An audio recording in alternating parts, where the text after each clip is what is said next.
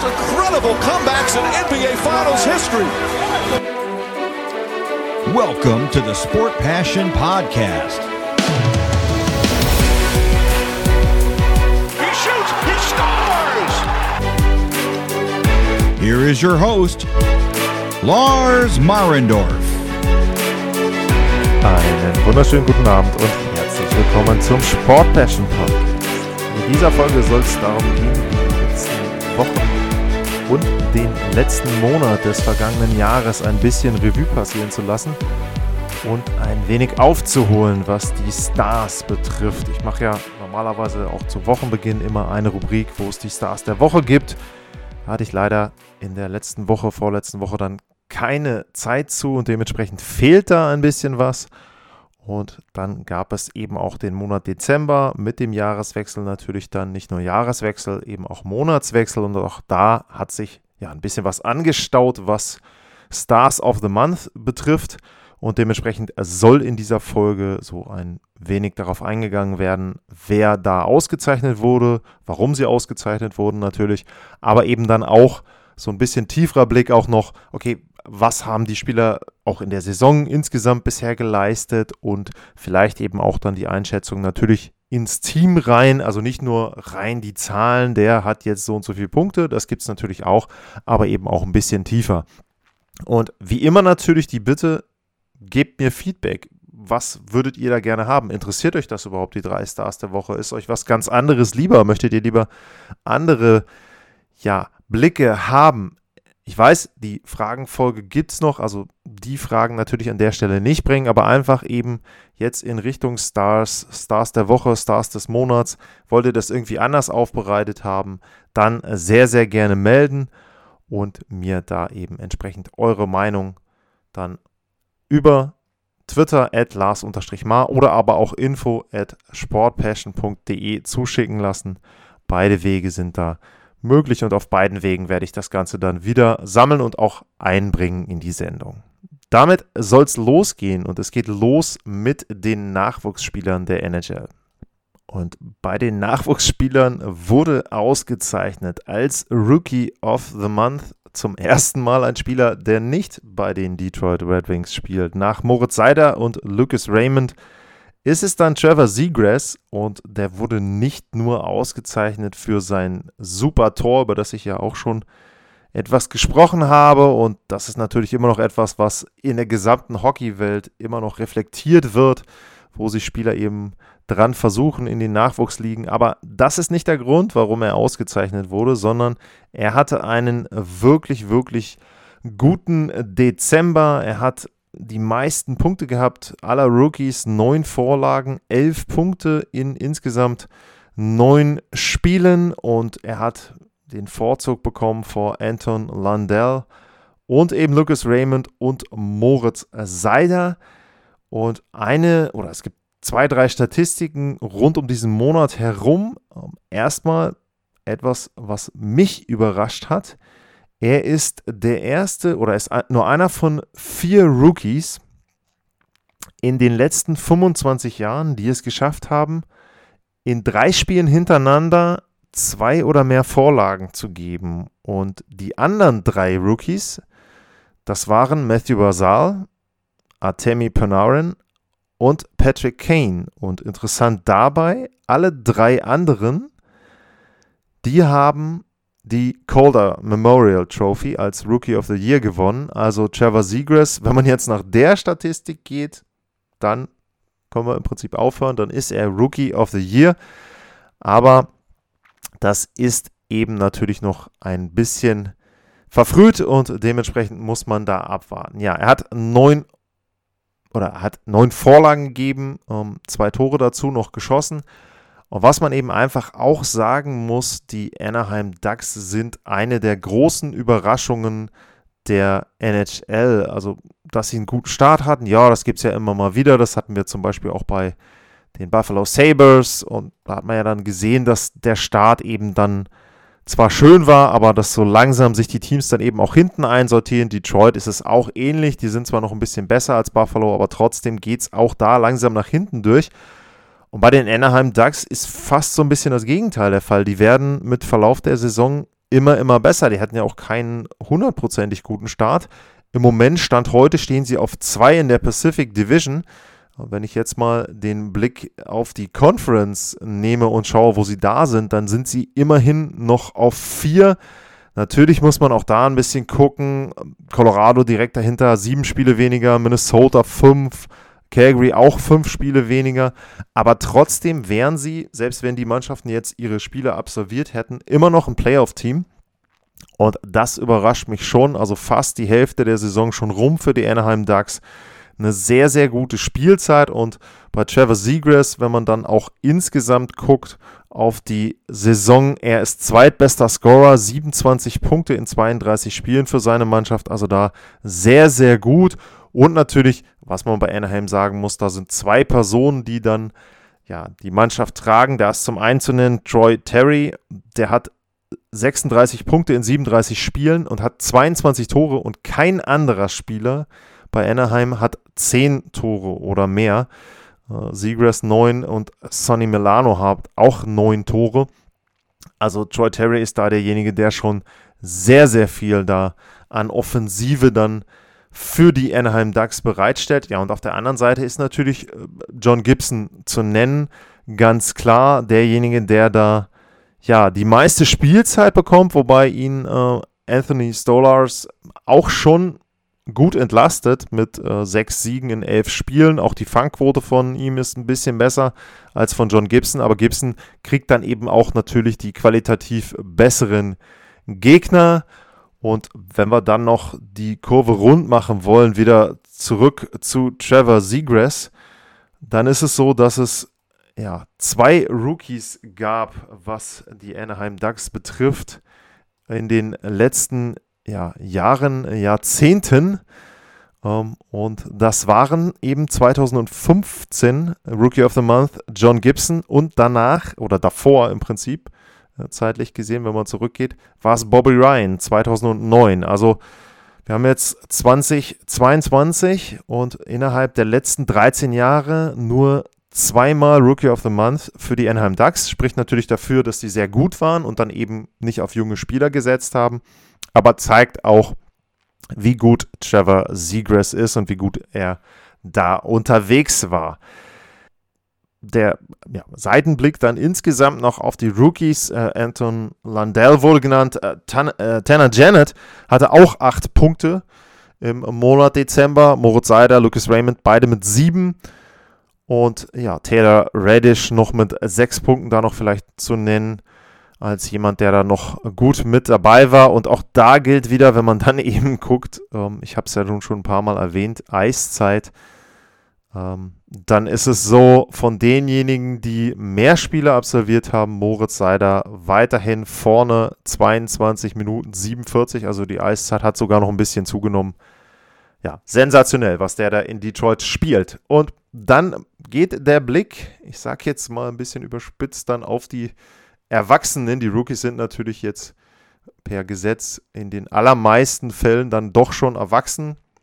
Zumindest sage ich mal, wenn man das aus der deutschen Brille betrachtet. In den USA ist das ja oft dann auch erst ab 21. Und bei den älteren Spielern, bei den Veteranen, da hat sich im Monat Dezember einer hervorgetan, den ich auch zu Beginn der Saison schon bei ein paar Auszeichnungen und bei ein paar ja, Trophies genannt habe, nämlich Austin Matthews. Und Austin Matthews hat zehn Tore gehabt im Monat Dezember und er hatte im Schnitt zwei Punkte pro Spiel, zehn Tore, vier Vorlagen, 14 und durch zwei macht das dann eben nur sieben Spiele für die Toronto Maple Leafs. Die haben 4-2-1 als Rekord gehabt.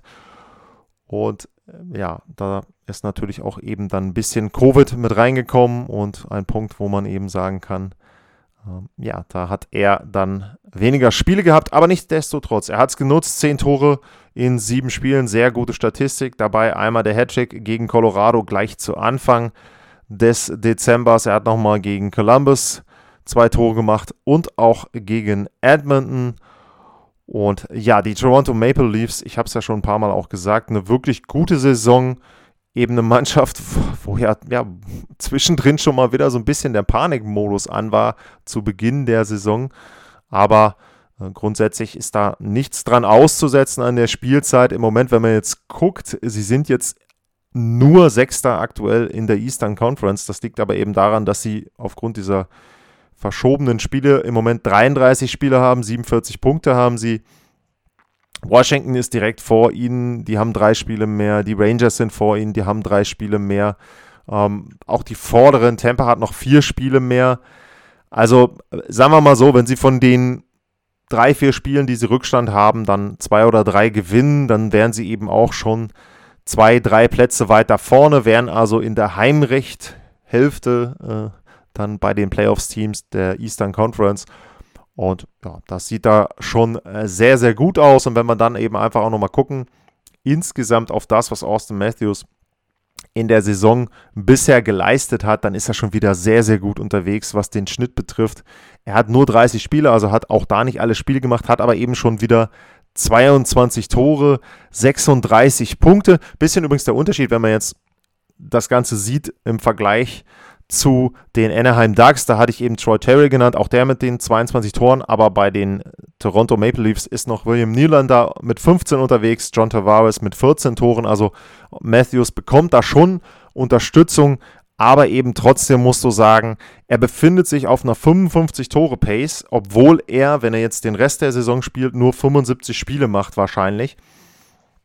Und das wäre eben dann schon sensationell. Ich hatte ihn ja so als Kandidaten, ja, in Richtung 50, 60 Tore gesehen. Das wäre natürlich toll, äh, wenn er das schaffen könnte. Letzte Saison auch sehr, sehr gut gespielt. Natürlich, da hat er dann eben das Problem gehabt, dass die Spielzeit nur kurz war und 41 Tore in 52 Spielen. Also da wäre er wirklich in Richtung 60 Tore unterwegs gewesen. Wollen wir mal schauen. Und wenn man jetzt auch mal guckt, ähm, es ist jetzt seine sechste Spielzeit. Er hat in allen Spielzeiten bisher mehr, 34 oder mehr Tore gemacht. Er hat schon dreimal in den fünf Spielzeiten 40 oder mehr Tore gehabt. Wäre also sehr, sehr schön, wenn er möglichst viele Spiele machen kann dieses Jahr und dann eben zumindest mal die 50 Tore schaffen kann. Wer war noch mit dabei bei den Stars im Monat Dezember? Das ist Max Pacioretty von den Vegas Golden Knights. Und der hatte die meisten Punkte in der NHL und ja, hatte 16 insgesamt, hatte allerdings natürlich dann auch entsprechend mehr Spiele. Er hatte nämlich 12.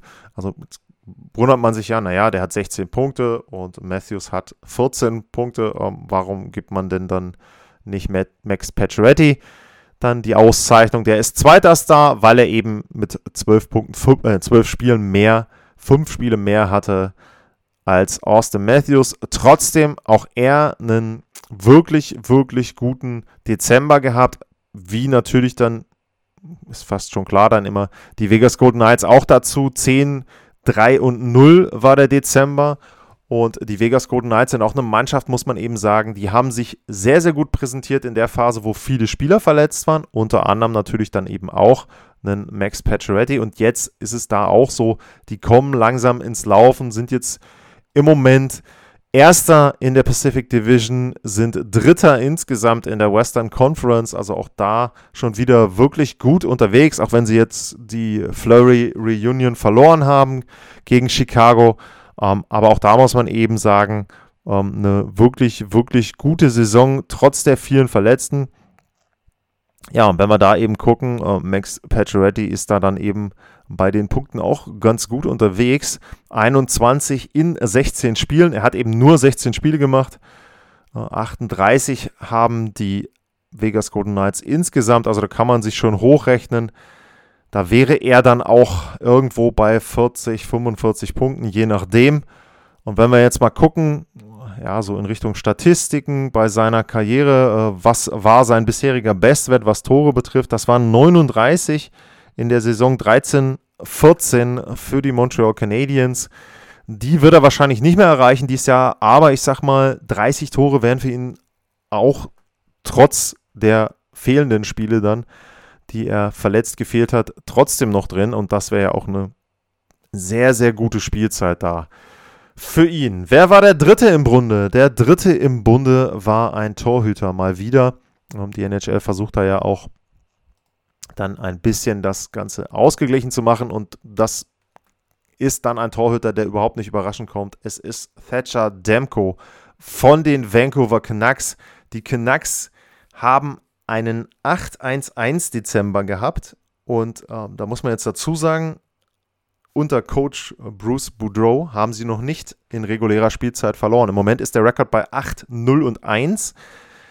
Also sie hatten einen perfekten Start im Dezember unter Boudreau.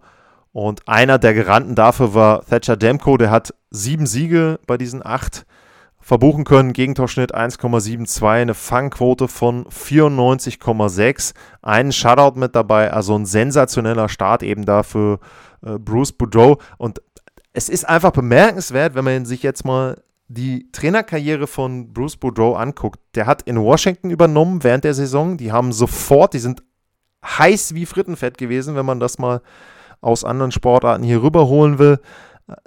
Es war einfach so, die sind dann noch in die Playoffs mit reingekommen. Ähm, er hat in Anaheim übernommen. Da haben sie auch sofort einen besseren Rekord gehabt, haben sofort besser gespielt. Er ist einfach ein Coach, der eine Mannschaft, die nicht gut ist, sofort wieder motivieren kann, sofort drehen kann. Klar, ich sag mal, es muss Qualität im Kader da sein, aber er kann diese Qualität sofort abrufen und vor allem er kann es in der regulären Saison. Ich habe ja, als er dann verpflichtet wurde von Vancouver, auch so ein bisschen ironisch dann gesagt, ein sehr, sehr guter Coach, wenn sie denn nicht unbedingt Playoffs spielen wollen. Aber ja, da muss man erstmal gucken. Von den Playoffs sind die Vancouver Canucks noch weit entfernt. Aber wenn man jetzt diese Prozentzahlen immer nimmt, welche Chancen haben sie überhaupt? Sie haben sich, glaube ich, ich sage jetzt mal von einem Prozent, glaube ich, grob so auf 13 Prozent, 12, 13 Prozent schon mal hochgearbeitet. Das klingt nicht nach viel, nur im Prinzip war es so, Anfang Dezember waren sie raus aus den Playoffs. Da gab es im Grunde keine Chance, dass sie in irgendeiner Form noch in die Playoffs kommen können. Und Boudreau hat ihnen zumindest eine theoretische Chance jetzt gegeben mittlerweile. Also das eben, ja, in Vancouver da sehr, sehr gut und Thatcher Demko einer der Gründe dafür, dass das so gut gelaufen ist. Ähm, eine Sache muss man dazu erwähnen, wenn man sich jetzt diese drei Stars im Dezember anguckt. Andrei Wasilewski hatte einen perfekten Dezember.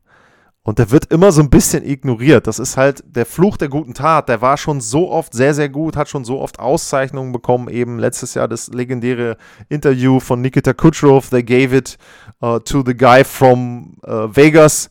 Also da ging es dann eben um die Designer Trophy als bester Torhüter. Die haben sie halt dann da Flurry gegeben. Ja, der ist es halt nicht, sondern, sondern es ist André Wasilewski. Und das zeigt auch dieser Dezember halt schon wieder so ein bisschen. Wasilewski hatte natürlich keine mega überragenden Zahlen, ja, aber eine 93er Fangquote, 2,12 als Gegentorschnitt ist auch nicht so schlecht. Und eben, ja, eine perfekte Bilanz. Ein anderer Tor oder zwei andere Torhüter hatten auch perfekte Bilanzen. Das waren äh, Charlie Lindgren und Frederick, Frederick Anderson. Beide mit 5-0. Ein bisschen weniger Spiele natürlich dann als Demko und Wasilewski. Vielleicht kann man dann deswegen auf die verzichten in der Übersicht. Und wenn ich da nochmal gucke in Richtung Feldspieler Conor McDavid hatte statistisch gesehen einen guten Dezember. Ansonsten weiß ich nicht, ob die Edmonton Oilers im Dezember in irgendeiner Form am Ligabetrieb teilgenommen haben. Es ist ganz, ganz furchtbar. Und übrigens da mal kurz, äh, wenn man sich die Saison so ein bisschen Revue passieren lässt. Die Edmonton Oilers waren ja zwischendurch gefühlt schon, also wirklich Titelkandidat und jetzt läuft alles und jetzt klappt alles und sie sind haben gelernt aus den Fehlern vom letzten Jahr. Alles ganz toll. Uh, und ja, Vancouver hat den Trainer gefeuert. Im Moment ist es so, dass die Vancouver Canucks noch drei Punkte weniger haben als die Edmonton Oilers. Das nur mal als Einordnung. Also es ist wirklich furchtbar, was in den letzten Wochen in Edmonton passiert ist. Und ja, da konnte Conor McDavid das auch nicht verhindern im Dezember, trotz 16 Punkten in 11 Spielen. Steven Stamkos 15 in 12 auch mit dabei. Panarin 15 in 11, also auch sehr, sehr gut unterwegs. Victor Hetman auch mit 15. Also man sieht so ein bisschen, auch Temper wird wirklich fast ignoriert. Also Hetman, Stamkos und äh, Wasilewski da sehr, sehr gut unterwegs und trotzdem ja auch in der Mitteilung der NHL gar nicht mal äh, mit erwähnt als mögliche Kandidaten. Na gut, ja, das war der Dezember und dann gab es den Wechsel ins neue Jahr. Und da wollen wir mal gucken, wer da in der allerersten Woche die Auszeichnungen als Stars der Woche bekommen hat. Und da ist einer ausgezeichnet worden, der sich in ganz, ganz kalten Temperaturen sehr, sehr gut präsentiert hat. Ihr werdet es sicher mitbekommen haben. Am 1. Januar fand das Winter Classic wieder statt. Das ist ja letztes Jahr auch ausgefallen. Da war ja gar keine Saison. Da hatte man stattdessen dann die beiden Spiele teilweise über den gesamten Tag verteilt zwischen äh, ja, Colorado, Boston. Äh, äh, Vegas war unter anderem mit dabei da am Lake Tahoe. Und dieses Jahr gab es dann wieder ein Winter Classic und das Winter Classic fand dieses Mal statt im Minnesota, genauer gesagt im Target Field und äh, das ist in Minneapolis. Und da war es ein bisschen frisch, wie man so sagen könnte. Es waren minus 5,7 Grad Fahrenheit, minus 21 Grad Celsius, also minus 20,9, gefühlt noch kälter. Also wirklich der Wahnsinn, wie kalt es da war. Nicht unbedingt mal für die Spieler. Das ist natürlich so, die bewegen sich und das geht immer noch irgendwie, sage ich jetzt mal. Und die haben ja auch dann noch andere Möglichkeiten, sich warm zu halten. Aber vor allem auch für die Zuschauer. Wobei ich sagen muss, alles, was man so drumherum gehört hat, also es waren 38.000, ungefähr da, die sich das angeschaut haben. Und es ist halt einfach so, äh, ja, die wurden sehr, sehr gut betreut von der NHL, von den Minnesota Wild drumherum. Es war ein munteres Spielchen. 6-4 ging das Spiel aus.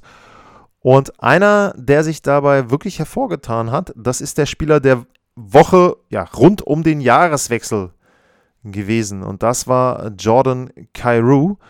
Und der hatte in dieser Woche in zwei Spielen sieben Punkte, drei Tore, vier Vorlagen, also auch sehr, sehr gut. Und in dem Winter Classic, im 2022 Discover NHL Winter Classic, hatte er zwei Tore, zwei Vorlagen für vier Punkte. Und auch St. Louis ist für mich eine Mannschaft, die ja ein Stück weit überrascht.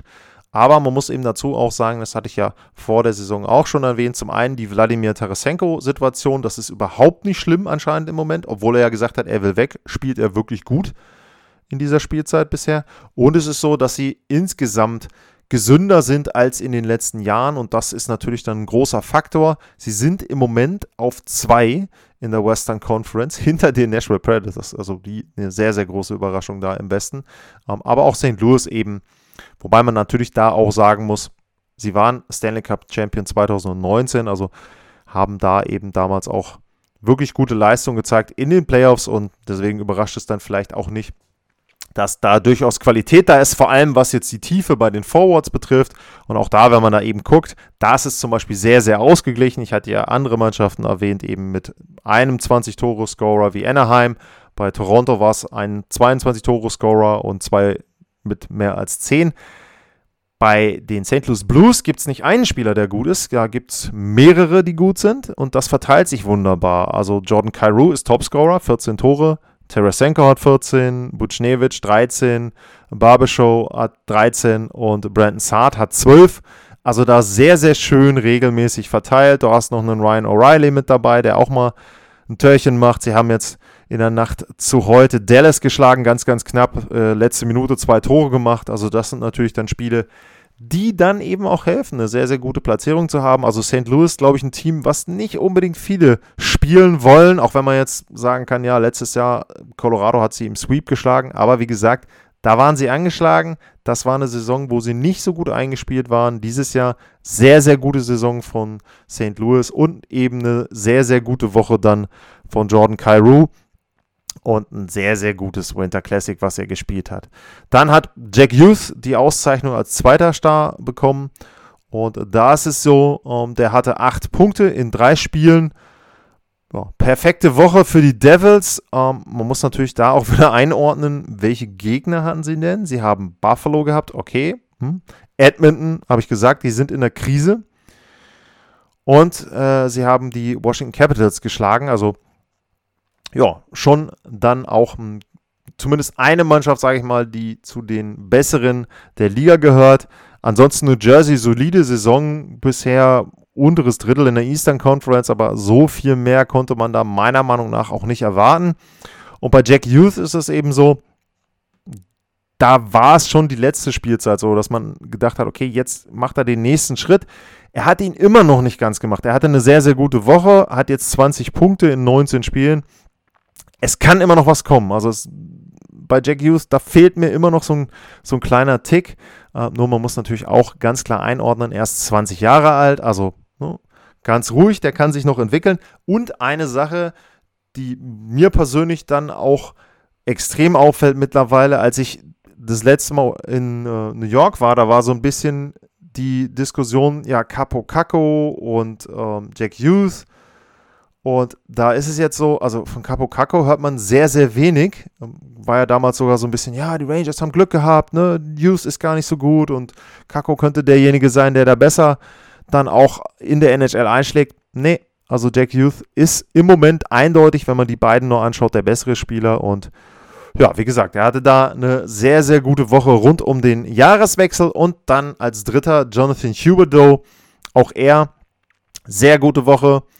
Und die Florida Panthers, die sind immer noch ein super Team, sehr, sehr gut unterwegs da. Bestes Team der Liga im Moment mit 51 Punkten. Haben auch noch ein paar Spiele weniger als Tampa, die sind punktgleich. Auch da sehr interessant, also wenn man dann sieht, Florida hat die beiden besten NHL-Teams. Zeitlang war das ja vielleicht mal so in Richtung Kalifornien, wenn man LA, San Jose und Anaheim genommen hat. Jetzt eben dann mehr an der, ja, Ostküste und wenn man Carolina noch dazu nimmt, eben auch unten dieser südöstliche Gürtel da, also auch äh, ja, die Hurricane Alley so ein bisschen, wenn da ein Hurricane hochzieht. Ähm, kommt hoffentlich keiner, aber die Teams sind da sehr, sehr nah beieinander und das könnte natürlich auch wieder interessante Playoff-Serien geben. Haben ja letztes Jahr schon gegeneinander gespielt, Panthers gegen Lightning. Also das wäre sicherlich auch in diesem Jahr eine gute, gute Paarung.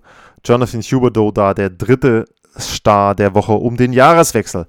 Und dann ganz frisch reingekommen die Stars der letzten Woche. Und da ist auf Nummer 1 der Kapitän der Colorado Avalanche, Gabriel Landeskog. Und ja, der hat sieben Punkte gehabt, vier Tore hat er gemacht. Und ja, ähm, ich muss halt sagen, das Highlight der Woche war ein Assist von ihm, den er hatte. Und er hat das Tor nicht selber gemacht. Das war der Assist, den er gegeben hat zum Siegtreffer nach Verlängerung von Cale McCarr. Und da kann ich nur empfehlen, sucht nach diesem Tor. Ich habe es geteilt. Ich habe, glaube ich, zwei oder drei von den verschiedenen Kameraeinstellungen geteilt. Wer das noch nicht gesehen hat, ihr ver verpasst wirklich was. Also klar, ich bin jemand, der der Avalanche nahesteht, aber das Tor ist jetzt schon das zweite in dieser Spielzeit, wo McCarr zeigt, wie er beim Schlittschuhlaufen durch ja, eine kleine Täuschung oder ein Abbremsen oder mal eine Finte einfach seinen Gegner oder mehrere Gegner dann beim ersten Tor, was er gegen Philly gemacht hat, ins Leere laufen lässt. In diesem Fall eine Wahnsinnsdrehung im Prinzip dann auf dem Bierdeckel, wie man dann sagen würde. Und ja, danach äh, Marc-André Fleury ist der Torhüter im Tor, den er da aussehen lässt wie, ja, weiß ich nicht, ein paar Pylonen oder sowas. Also Wahnsinnstor. Trotzdem natürlich Landeskog eine sehr, sehr gute Woche. Hat einen Hattrick gehabt beim 7-1 gegen die Winnipeg Jets. Colorado weiter wirklich heiß. Die sind 9-1-0 die letzten 10 Spiele. Haben immer noch wesentlich weniger Spiele als die anderen. Also wenn man sich da eben ähm, die Tabelle anguckt, sie sind immer noch nur Fünfter in der Western Conference und sie sind auch nur Dritter in ihrer eigenen Division. Auf der anderen Seite, wenn sie nur die Hälfte der Spiele gewinnen, die sie Rückstand haben gegenüber den anderen, dann sind sie Erster in der Western Conference. Also da kann man so ein bisschen einordnen. Die haben 31 Spiele, alle anderen drumherum, Minnesota mal ausgenommen, ähm, haben 38 oder 36 Spiele.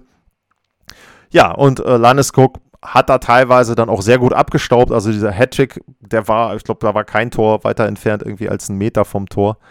Ähm, aber die musst du eben auch machen und das ist ja auch äh, sehr, sehr wichtig und er hat auch eine sehr, sehr gute Saison bisher, Gabriel Landeskog, und ist da wirklich gut unterwegs. Und dann der zweite Star der letzten Woche und das hatte ich eben schon angedeutet, eine sehr große Überraschung, die Nashville Predators und dementsprechend äh, UC Saros.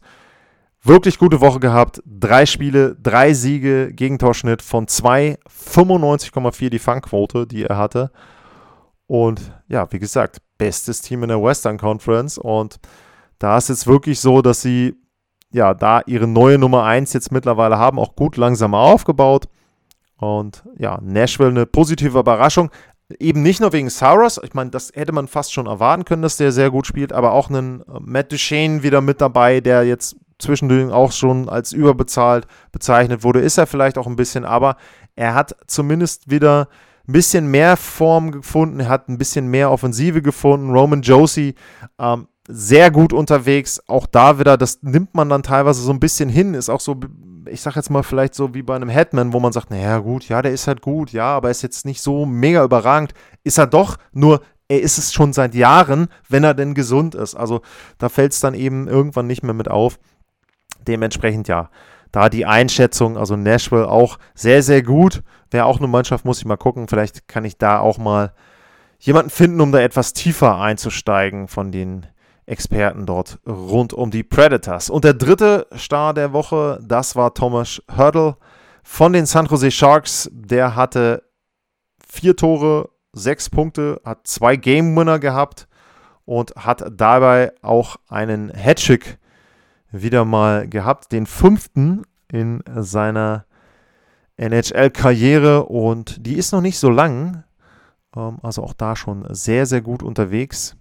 Und fünf Hattricks musst du ja auch erstmal machen. Er ist 28, ja, ist jetzt kein Rookie mehr, aber trotzdem. Also für mich da eben auch jemand, der sehr gut unterwegs ist. 31 Punkte bisher, 20 Tore. Ja, und wenn ich jetzt mal gucke, wie seine Statistiken insgesamt waren in seiner Karriere, dann ist es schon so, dass er da auf dem Weg zu einer Bestleistung sein könnte, wenn ich mich da nicht komplett irre. Wollen wir mal gucken. So, Bestleistung waren bisher 21, nee, 35 Tore, äh, 18, 19. Ja, könnte er schaffen. Also, wenn man jetzt sagt, er hält den Schnitt, dann landet er auf jeden Fall über 40. Das wäre für ihn natürlich dann auch persönliche Bestleistung, also auch sehr, sehr gut. Er hat eine sehr gute Schussquote, aber die hat er in der Spielzeit, wo er 35 Tore gemacht hat, auch gehabt. Also von daher, ja, wirklich, wirklich gut unterwegs, Thomas Hörtel. Und dann vielleicht zum Abschluss noch eine Transaktion. Die San Jose Sharks haben Evander Kane auf die Unconditioned Waiver Liste gesetzt und sie möchten damit seinen Vertrag auflösen. Das heißt also, wenn ihn kein anderes Team dort ja, pickt, dann würden sie seinen Vertrag auflösen. Das Ganze ist noch nicht in trockenen Tüchern weil da auch die NHLPA, also die Spielergewerkschaft, natürlich ein Interesse daran hat, dass das Ganze zumindest erstmal überprüft wird. Die Begründung dafür, dass sie es gemacht haben, ist, weil er zum wiederholten Male gegen die Covid-19-Protokolle verstoßen hat. Das war ja zum einen erstmal so, er hat wohl ein gefälschtes Impfzertifikat reingebracht. Das war ja quasi noch unter NHL-Hoheit. Dann war er für 21 Spiele gesperrt. Sie haben ihn dann in die AHL zu den Barracuda geschickt, zu ihrem AHL-Team.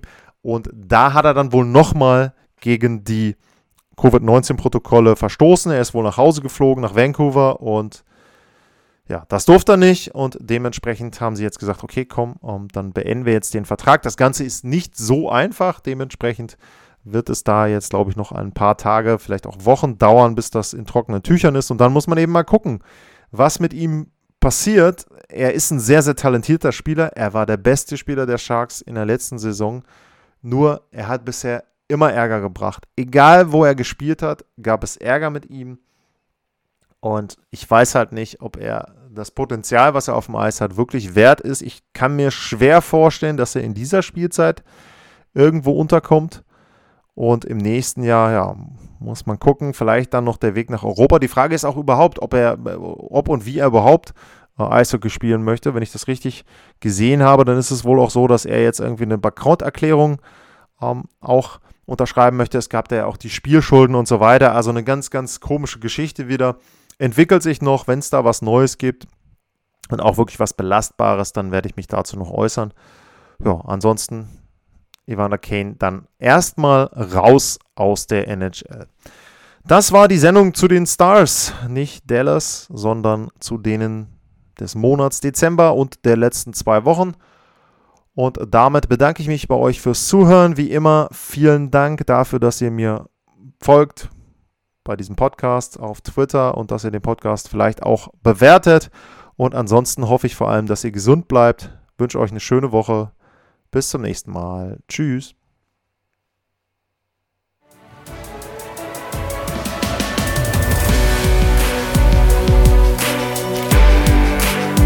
Sportliche Grüße.